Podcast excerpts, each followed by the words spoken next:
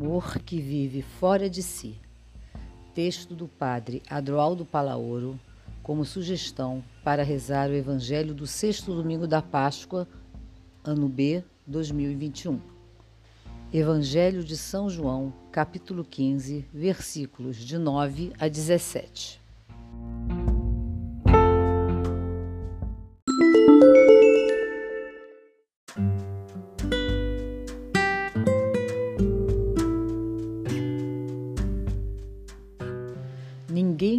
Amor maior do que aquele que dá a sua vida pelos amigos.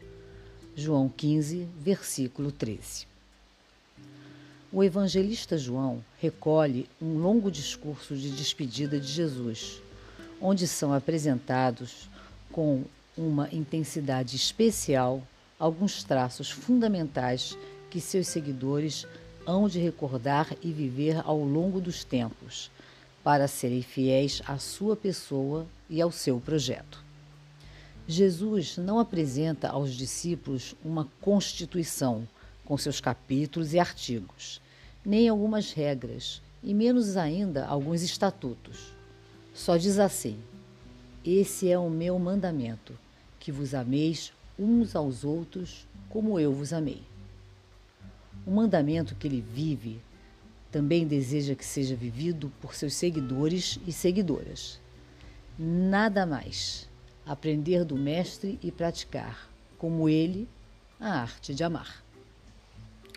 Em qualquer época e situação, o decisivo para o cristianismo é não se afastar do amor fraterno. Nesse sentido, o mandamento do amor não é lei que se impõe de fora para dentro ele emana do interior de cada um, pois todo ser humano traz em si a marca do Criador, que é puro amor. Por isso, manifestar plenamente esse amor, que é Deus, nas relações com os outros, é a expressão verdadeira da identidade cristã. Há uma diferença que é preciso aclarar. Deus não é um ser que ama, ele é o amor ou, em melhor tradução, Deus consiste em estar amando. Nele, o amor é sua essência, não uma qualidade como em nós. Podemos amar ou deixar de amar. Se Deus deixasse de amar um só instante, deixaria de ser Deus. Ele manifesta seu amor a Jesus como manifesta a cada um de nós. Mas não faz isso como nós. Não podemos esperar de Deus mostras pontuais de amor, porque não pode deixar de demonstrar isso um só instante. O amor de Deus é o primeiro. Ele não nos ama como resposta ao que somos ou fazemos, mas por aquilo que Ele é.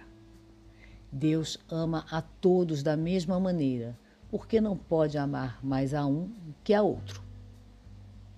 Este é o manifesto supremo do amor cristão não somos servos de Deus, pois Ele não se impõe de cima para que lhe obedeçamos, mas nos chama e nos faz seus amigos.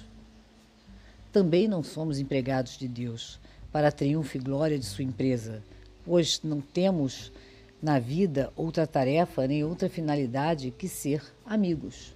Somos simplesmente amigos de Deus em Jesus, como diz o Evangelho de João, o testamento do amado. Amar é simplesmente deixar-se amar, como as mulheres da Páscoa, como o discípulo amado, como todos que amaram a Jesus e se deixaram amar por ele e com ele, sem outro exercício que o continuar amando. Por isso, a mensagem mais profunda do Evangelho de João vem expressar-se no amor fraterno, vivido na forma de amizade. Não é simplesmente amor ao inimigo, nem é tampouco amor esponsal. É amor de irmãos que se tornam amigos. Nesse manifesto de amizade culmina o Evangelho, entendido por fim como escola de amor. Porque só quem ama e é amado pode assumir em presteza a tarefa da vida, cumprindo, assim, o mandamento do amor. Amor ágape, gratuito, oblativo, impulso que faz sair de si mesmo.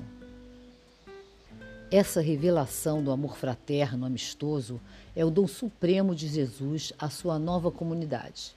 A identidade dela não está na organização burocrática, na doutrina, nos ritos, mas em deixar-se conduzir pelo movimento de amor. Toda comunidade que descobre esse amor sabe que não necessita autoridades externas, hierarquias sacrais, obediências cegas. Aqui não há mais imposição de uns sobre os outros, mas comunhão de amigos. Essa mesma comunhão é a autoridade, a presença do Espírito Santo. As mediações ministeriais são, portanto, secundárias. Podem mudar as formas de organização eclesial, as ações concretas da comunidade, mas permanece a verdade como liberdade e a autoridade como amor mútuo que vincula os seguidores e seguidoras de Jesus. Sem amor, não é possível dar passos para um cristianismo mais aberto, cordial, alegre, simples e amável, onde possamos viver como amigos de Jesus. Não saberemos como ativar a alegria de viver. Sem a dinâmica do segmento amoroso, continuaremos cultivando uma religião triste, centrada no legalismo, no ritualismo estéril que alimenta culpas, ressentimentos, medos e um mal-estar constante. Jesus não veio complicar a vida com uma sobrecarga de normas, leis, ritos, doutrinas. Veio recuperar o essencial. Basta amar. Diz São João da Cruz: na tarde da vida seremos examinados no amor. A vivência radical do amor, que está disposto a perder tudo por aqueles que ama, é o que, em definitiva, ajuda a ativar a alegria, a fazê-la crescer e compartilhá-la sem recompensa alguma. Jesus fala aos discípulos dessa alegria precisamente quando sua vida se precipita em direção à entrega na paixão, não por um desencanto da vida, mas por amor apaixonado à existência que o Deus da vida nos presenteia.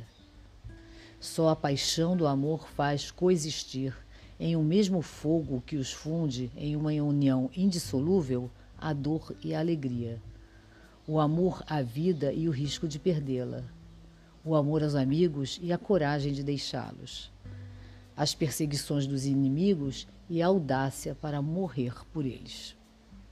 Ser testemunhas e profetas da alegria constitui a essência dos seguidores e seguidoras de Jesus. E, para viver a alegria, exercitar-se na alegria, é preciso nos converter à alegria de Deus, que é a autêntica paixão pelo ser humano. É preciso contagiar a alegria do Evangelho. É preciso afastar obstáculos que travam a alegria de viver. É preciso remover a pedra de nossos sepulcros e viver como ressuscitados. Como profetas da alegria, longe de fugir dos conflitos da vida, nós os enfrentamos e os integramos com sentido. Não temos mais fronteiras, não excluímos gênero, classe social, cor, língua, religião, não descartamos o aparentemente inútil. Por isso, nossa vida e nossa palavra querem ser anúncio e compromisso de concórdia e comunhão nos conflitos, unindo pontos, integrando diferenças, curando feridas. Devemos reforçar o testemunho de comunhão na diversidade para mostrar que é possível superar o medo às diferenças. Nossa vida alegre desmonta a hipocrisia, as ambições, a vaidade, o escândalo. A presença do ressuscitado deu à alegria um caráter existencial e não a faz depender nem do esforço pessoal, nem de posse alguma de um bem temporal, mas do sentido global da pessoa. Quem vive a partir da alegria, vive a partir do essencial e sabe discernir o autêntico das aparências e o útil do supérfluo. A alegria mantém alta a utopia e não se cansa em sua irradiação. Seguimos o conselho agostiniano. A felicidade consiste em tomar com alegria o que a vida nos dá e deixar com a mesma alegria o que ela nos tira. Quem é transparente e coerente transmite alegria em seu falar, em seu agir. Ser alegre não significa ser impassível, insensível diante da injustiça e da violência, diante da pobreza e da exclusão. As virtudes que acompanham a alegria fazem com que a pessoa alegre seja também compassiva e misericordiosa e trabalhe pela paz e pela justiça. O profeta da alegria anuncia sempre mensagem de salvação, exercita a compaixão, suscita a esperança, se envolve na promoção da paz, da justiça, da solidariedade, da fraternidade.